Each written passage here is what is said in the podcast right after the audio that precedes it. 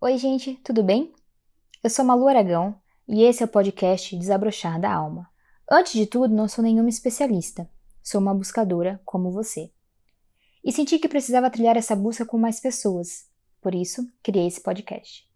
Me pergunto se você já se perguntou o porquê de estar aqui, qual é o seu propósito e se existe algo maior do que tudo que existe. Bom, se sua resposta foi sim, você encontrou o podcast certo. Quero te propor a embarcar comigo em uma jornada de autoconhecimento, onde juntos, através de textos e poesias, nos aprofundaremos cada vez mais em nós mesmos, para descobrir a resposta para essas perguntas. Vamos lá?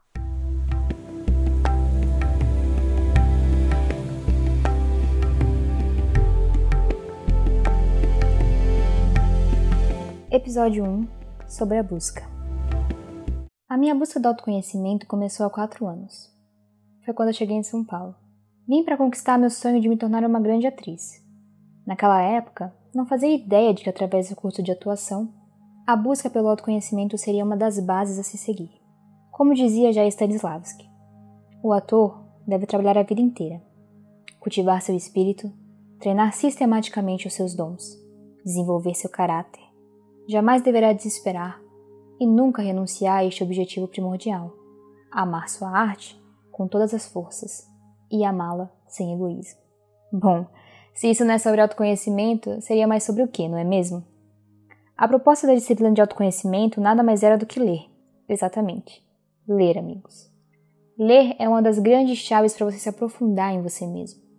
E é assim também que brotou a ideia desse podcast, de como seria o formato para eu compartilhar tudo que já me fez desabrochar e para te ajudar a desabrochar também. Claro, no seu ritmo, do seu jeito, porém juntos. Por isso que hoje escolhi começar com um trecho do primeiro livro que li quando iniciei essa jornada.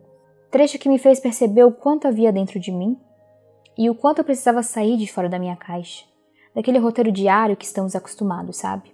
Para então poder me entender melhor e entender o que é essa então chamado vida.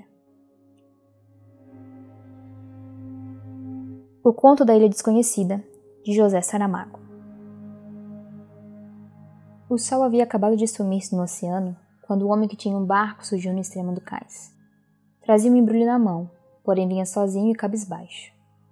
A mulher da limpeza foi esperá-lo à prancha, mas antes que ela abrisse a boca para se inteirar de como lhe tinha ocorrido o resto do dia, ele disse: Está descansada, trago aqui comida para os dois.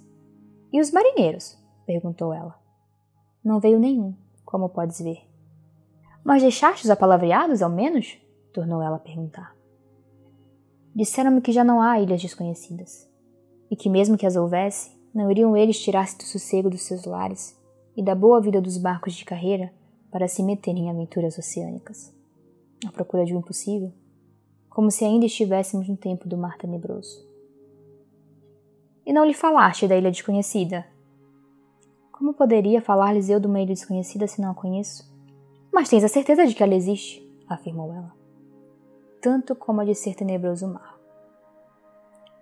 Neste momento, visto daqui, com aquela água cor de jade o céu como incêndio, de tenebroso não lhe encontro nada.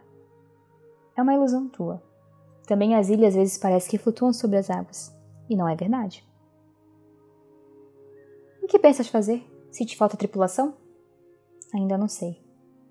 Podíamos ficar aqui, eu ofereci-me para lavar os barcos que vêm à doca e tu e eu?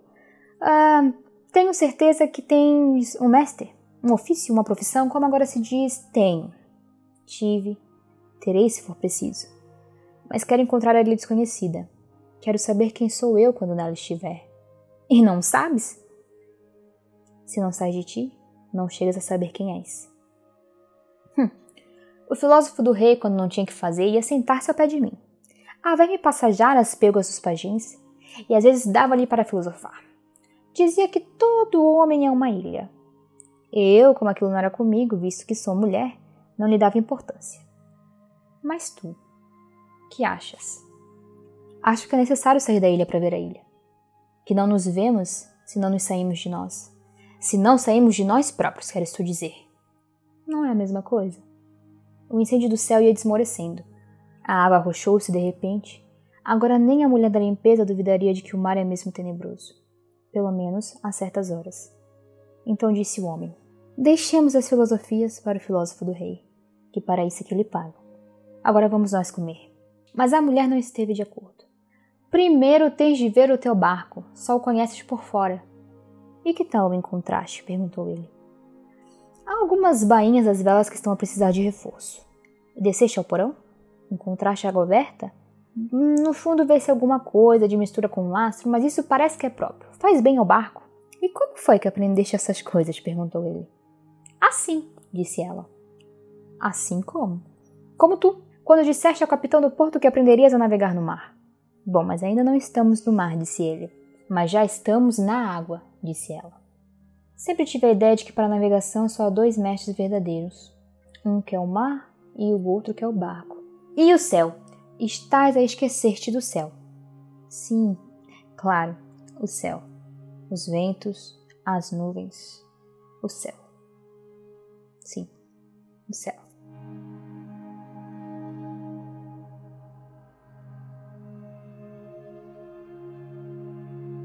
Perceberam quão simples e valioso é esse diálogo entre a mulher e o homem? Geralmente é através do pequeno detalhe que se encontram os maiores segredos. As respostas, na verdade, estão sempre ao nosso redor. Mas você precisa sair de si para ver melhor. Você precisa encarar a jornada de encontrar a tal ilha desconhecida, que é nada mais que a ilha que nos habita. Porém, nunca foi de fato habitada.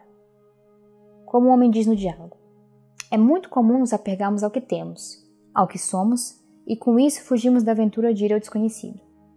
Porém, é preciso ter coragem se você quer realmente entender o que é essa vida e o que você veio fazer aqui. É preciso ter coragem para seguir o caminho do autoconhecimento.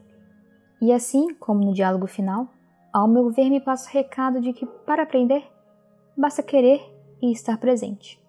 Gosto muito da expressão pensar fora da caixa. Quer pensar fora daquilo que você está condicionado. Quer sair do automático. E assim como é dito no final, ao meu ver, me passa o recado de que para aprender, basta querer e estar presente. E vocês, o que acham? No próximo episódio, vamos falar um pouco da criança que nos habita e como ela pode nos ajudar nessa jornada. Vou trazer trechos do livro O Pequeno Príncipe. Espero que algo tenha desabrochado em você hoje. Eu fico por aqui, mas o Instagram tá lá, te esperando para você comentar o que você sentiu e o que você está refletindo. Espero te encontrar no próximo episódio. Continue sintonizado.